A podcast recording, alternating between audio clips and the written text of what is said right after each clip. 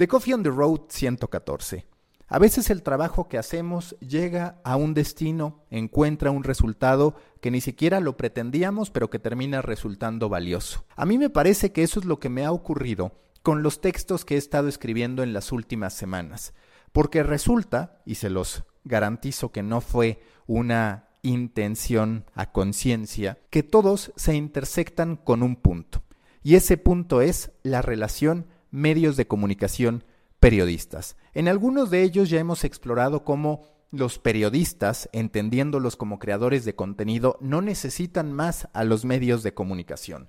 Ahora les quiero contar el otro lado, por qué los medios de comunicación deben dejar de contratar periodistas o cuando menos replantearse la relación que tienen con ellos. Porque así como los creadores de contenido ven a los medios de comunicación o deberían verlo, hablando de los periodistas, como una alternativa más para poder presentar su contenido, los medios de comunicación tendrían que dejar de estarse esclavizando con ciertas personas, rutinas y estructuras para abrirse a la posibilidad de tener al creador de contenidos que en ese momento necesiten. Pero antes de entrar en materia, antes de ir al análisis profundo sobre por qué los medios deben reinventar su relación con los periodistas, quiero invitarlos al grupo de Proyecto Morona en Facebook grandes historias para grandes storytellers que estamos compartiendo ahí en Proyecto Morona. Somos más de 766 personas. También los quiero invitar al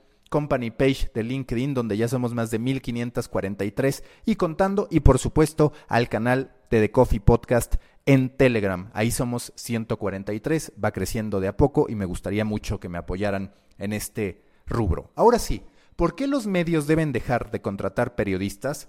no es de un lado, como lo he escrito a lo largo de las últimas semanas, es también del otro. Los medios necesitan dejar de contratar periodistas, o mejor dicho, deberían de reestructurar por completo su relación con ellos para que su inversión en verdad sea rentable. De nuevo, una gran plataforma tecnológica es la que podríamos señalar como responsable. Esta vez no es Facebook sino Twitter, que con la habilitación de los tweets de audio ha puesto un nuevo elemento de discordia en la ya de por sí cada vez más tirante y compleja relación entre los medios y los periodistas.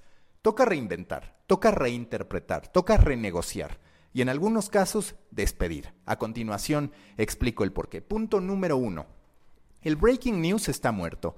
Si no lo hace un periodista tuyo, lo hará otro. Y si no, ahí están los periodistas ciudadanos o los ciudadanos, si es que se quiere dejar de utilizar ese término que refería a la distinción entre un periodista profesional y el que por casualidad se encontraba en un lugar y momento determinado para poder captar material de interés para la audiencia. No hay un solo hecho de trascendencia, con todo tendiendo a ser trascendente de acuerdo a la dinámica voraz de Twitter, que no se consigne de forma masiva en Twitter antes que en un medio, donde aunque la dimensión de las notas se ha acortado, no ha llegado a ser de 140 o de 280 caracteres, y aunque los medios tienen a la mano la posibilidad de hacer coberturas especiales en minuto a minuto, carecen de la audiencia suficiente para que ese esfuerzo resuene con la misma fuerza y oportunidad que en Twitter. Una frase importante en una conferencia de prensa, pensémoslo, acabará tuiteándose apenas un par de segundos después de que se produzca. La destitución de un técnico se sabrá antes en Twitter que de forma oficial. Aunque logres publicar la nota antes de que se convierta en trending topic, ya habrán suficientes publicaciones para que el usuario desahogue su curiosidad y necesidad de información ahí mismo, en Twitter. Ante este hecho irrefutable, los medios de comunicación tendrían que preguntarse qué sentido tiene estar pagando por reporteros para que vayan a cubrir lo que de cualquier manera será consignado. Se dirá que incurrir en la curaduría es una práctica mal vista, aunque los mejores newsletters del mundo demuestren lo contrario o que siempre está la posibilidad de encontrar un ángulo distinto. Pero seamos honestos, esos son valores subjetivos ante el contundente hecho de que hoy día la mayor parte del tiempo de la relación laboral entre un periodista y el medio de comunicación que le paga se sustenta en que el reportero realice actividades a las que el publisher de cualquier modo tendrá acceso a partir de lo que se generará en redes sociales o mediante las transmisiones en vivo. Segundo elemento, el ego del periodista. Twitter mató las exclusivas, pero también los periodistas. Ninguna otra plataforma ha logrado meterse tanto en el ego de los periodistas como Twitter. Si bien Instagram es la plataforma que usan los usuarios para mostrar una vida tan perfecta como falsa, como utópica, Twitter es el espacio en que los periodistas encuentran la manera de medirse unos a otros. Se toman fotos demostrando que están en el lugar. Desgranan en vivo aquello que más tarde presentarán en sus medios. Se pelean entre sí buscando el reconocimiento para sus medios cuando publican una información que nadie más tiene, pero sobre todo para que se les reconozca a ellos como los autores de esa información. Twitter ha sido el gran detonante de la discordia entre la marca personal del periodista y los medios de comunicación. Aunque conocidos por su trabajo, periodistas como Carlos Loret de Mola y Joaquín López Dóriga, solo por citar algunos, no tendrían la misma audiencia y por ende la misma fuerza para sus propias plataformas mediáticas de no haber contado con el escaparate publicitario gratuito que les entregó durante años la pantalla.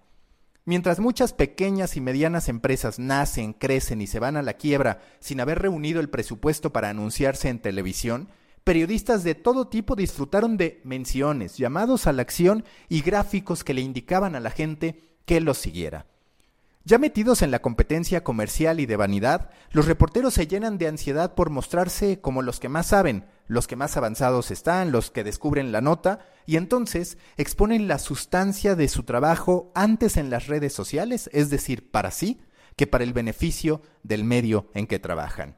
De algún modo, los medios de comunicación le han pagado a los periodistas para que éstos hagan su propio negocio y su propia audiencia, no solo el sueldo, que podría ser justo a partir de la simple labor de entregar el contenido acordado, sino también a través del pago de coberturas de las que vemos imágenes, anécdotas y contenidos publicados mayoritariamente en el perfil de los propios periodistas y no tanto en el de los medios de comunicación que le pagan.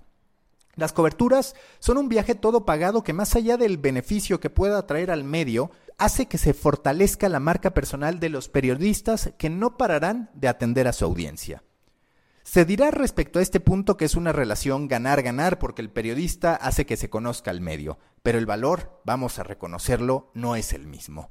Se pretende que a cambio de unos cuantos clics, muchos de ellos no generados, por cierto, por las cuentas del periodista ya que gastó su propia información en ganar la batalla en Twitter, se valide el que un medio pague porque el periodista siga construyendo y priorizando su marca personal. Tercer elemento, la experiencia nace y muere en Twitter. Dado que nunca he encontrado un modelo de negocio que lo vuelva tan exitoso como Facebook, a Twitter nunca se le ha cuestionado tanto el hecho de estar monetizando contenido generado por terceros, pero si lo pensamos, la dinámica es exactamente la misma. Twitter comercializa espacios que son producto de las actualizaciones de millones de cuentas, entre ellas las de medios de comunicación y periodistas que generan contenido de manera consistente. El beneficio en Twitter ha sido siempre más simbólico, de relación pública y de influencia, más que de una métrica que en verdad juegue un rol medular para el negocio. Si Facebook llegó a representar hasta un 80% del tráfico para un sitio, a Twitter bien le va cuando alcanza el 10%, aunque por lo general puede estar incluso entre el 1 y el 2% como generador de tráfico. Cuando los tweets se limitaban a 140 caracteres, se podía decir al menos que la plataforma era una gran invitación a generar call to actions para que la gente visitara un sitio. En la realidad, la gente siempre prefirió informarse dentro de la plataforma.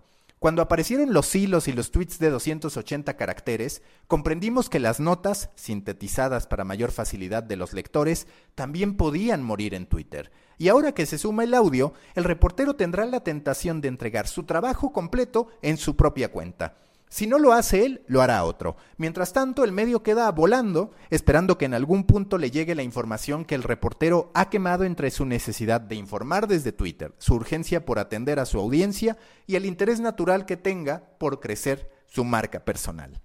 Si se cuestiona a Facebook por mantener al usuario dentro de su plataforma en detrimento de los intereses del publisher, habría que ir planteando lo mismo en lo que respecta a todo ese tiempo y atención que se logra a partir del contenido generado por periodistas, pagados por medios de comunicación y por estos mismos desde sus propias cuentas.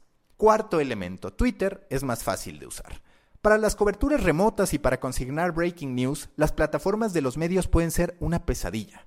Si un periodista quiere realizar actualizaciones en vivo desde el medio en que trabaja, Tendrá que pedir que se active el minuto a minuto en el gestor de contenidos. Tendrá que ir actualizando sin tener una certeza, aunque sea simbólica de que alguien lo está viendo, dado que en la mayoría de los casos no existen herramientas de interacción, y en algunos casos porque la tecnología es una debilidad notoria en los medios hispanoparlantes y sobre todo latinoamericanos, deberá republicar cada que realiza una actualización. Si se pretende que sea una nota, tendrá que pensar no solo en la información que está enviando, sino también en la optimización para buscadores y en la elección de imágenes que también deberán ser descritas para un mejor resultado en buscadores. En resumen, demasiado proceso para un contenido que en Twitter se genera con dos pasos, escribir, uno, y publicar, dos. Los medios, a partir de sus carencias tecnológicas, viven atentos al breaking news, pero una gran mayoría no tiene plataformas pensadas para ello, sino construidas más bien bajo el estilo tradicional de notas informativas, lo que les representa vivir siempre un paso atrás de lo que pasa y se publica en Twitter. Así, el sueldo que paga un medio de comunicación sirve como una inversión a favor de Twitter, que no ha dado ni un peso a los medios y que representa una pieza muy poco significativa en el pastel de generación de tráfico. Quinto punto, el audio acabará con los reportes. Antes al menos la voz se reservaba para las estaciones de radio o los canales de televisión, o para los podcasts de medios en que estuviera esa persona. Pero no hicieron falta más que unos minutos después de la presentación de la herramienta para que empezara a darse que una serie de periodistas entregaran su reporte completo en audio. En 140 segundos se puede decir mucho, y más si estás entrenado para realizar reportes donde el tiempo cobra importancia. Ese factor que puede ser positivo para efectos de mantener informada a la audiencia se convierte en un nuevo elemento para que los medios comprendan la urgencia de reconfigurar su relación con los periodistas. Si ya no solo leeremos, sino también escucharemos a los periodistas en Twitter, será cada vez más innecesario ir a los medios en que ellos están para que nos digan lo mismo que ya escuchamos en Twitter. Se dirá que Twitter no representa a la totalidad de la audiencia, pero esa plataforma que llega a 10.5 millones de mexicanos, habría que sumarle lo que se comparte en grupos de WhatsApp, donde hay 77 millones de usuarios en México. En ese escenario, lo que presentan los medios son la crónica de una nota anunciada, tanto que ha perdido cualquier tipo de sorpresa. Sexto elemento, las redes son la noticia. Una discusión en Twitter se hace noticia, ocurre cada vez más. El linchamiento a Chumel, por ejemplo, se hace noticia. Los videos de promoción turística de López Obrador se hacen noticia. La borrachera de un exfutbolista de Tigres se hace noticia a partir de una transmisión en vivo. Los medios no solo llevan su información a las redes, sino que convierten lo que ocurre en las redes en su ADN, de tal modo que en vez de generar trending topics, reaccionan a ellos. Los medios se han convertido en su mayoría en el segundo tiempo de un partido resuelto por goleada desde la primera mitad o para cuando publican ya su reportero expuso en Twitter todo lo que publicará en la nota, o se están montando al nuevo escándalo viral, que ya se vivió, por supuesto, en Twitter. El medio ya no solo se amplifica en Twitter con muy bajos resultados, por cierto, sino que amplifica a Twitter y a las demás redes para contar lo que en su mayoría ya sabemos. El rol de los medios ha quedado tan devaluado que en muchos casos se limita a ser un curador de los escándalos de las redes, sin aportaciones ni ángulos diferentes. Y para eso no se necesitan periodistas, sino personas con capacidades básicas de escritura para poner unas cuantas líneas de texto, el video de Bárbara de Regil haciendo el ridículo una vez más, algunos tweets de los que la atacaron y alguna conclusión jocosa. Con un producto tan malo, es natural que los usuarios se queden en las redes y que los periodistas desvíen su atención hacia los números de sus propios perfiles. ¿Hacia dónde debe entonces ir la relación de los medios con los periodistas? Primero, colaboradores, no empleados. Se tendría que tratar de específicos más que de genéricos. En un entorno tan cambiante, que con frecuencia demanda distintas habilidades y conocimientos, resulta complejo tener una estructura que promueva la capacidad de reacción. Los medios tienen demasiados costos instalados, muchos de ellos que surgieron producto de una necesidad en un momento particular y que no por fuerza se mantienen vigentes. A un colaborador se le contrata para un proyecto específico, se le mide por proyecto, no se espera ni más ni menos de él. Y en ese marco, ni al periodista se le ocurrirá quemar el trabajo que realizó para la publicación por temor a que no le sea pagado, ni al medio se le va a ocurrir tratarlo como cualquier cosa porque en su cabeza estará pagando por algo en particular, por algo específico. Ese cambio, que puede ser o no una colaboración fija, modifica la relación. El periodista comprende que debe entregar un producto terminado y exclusivo, que solo podrá amplificar más no exhibir antes de tiempo. El publisher evita ahogarse con la cotidianidad y pone métricas, objetivos particulares y análisis por cada resultado de esa relación colaborador-medio de comunicación. Siguiente, Adaptación del funnel de marketing a la creación de contenidos. El periodista deberá entender el rol que le corresponde como generador de contenidos. Hasta ahora se ha asumido que el valor primario, además de todas las subjetividades con que nos gusta disfrazar lo que hacemos, es generar visitas. Pero siendo honestos, a los periodistas ese objetivo se les olvida para concentrarse en tener más seguidores y en llamar la atención tanto de su audiencia como de los competidores. La ya mencionada exposición de los contenidos que generan no por fuerza sería negativa si se entendiera que debe haber una estrategia de conversión. Esa conversión, que algunos intentan hacer con un llamado a más adelante visitar un sitio, requiere pasos muy claros y entregables que no contengan a la información como protagonista único, sino que también se empaquete de una forma tan contundente que haga que para la gente se trate de un producto. Como lo escribí hace tiempo respecto a los procesos de los medios impresos que vamos a extrañar, recordaba la curaduría gráfica, el armado artesanal de lo que se publica e incluso las estrategias que desde redes sociales y desde la portada misma se generan para que el lector adquiera la revista y lea ese reportaje en lo particular. Digital, en cambio, ha equivocado el camino a grado tal que lo que vemos en Twitter es lo mismo que vamos a leer, solo que con una estructura más clara y para muchos más aburrida en el sitio.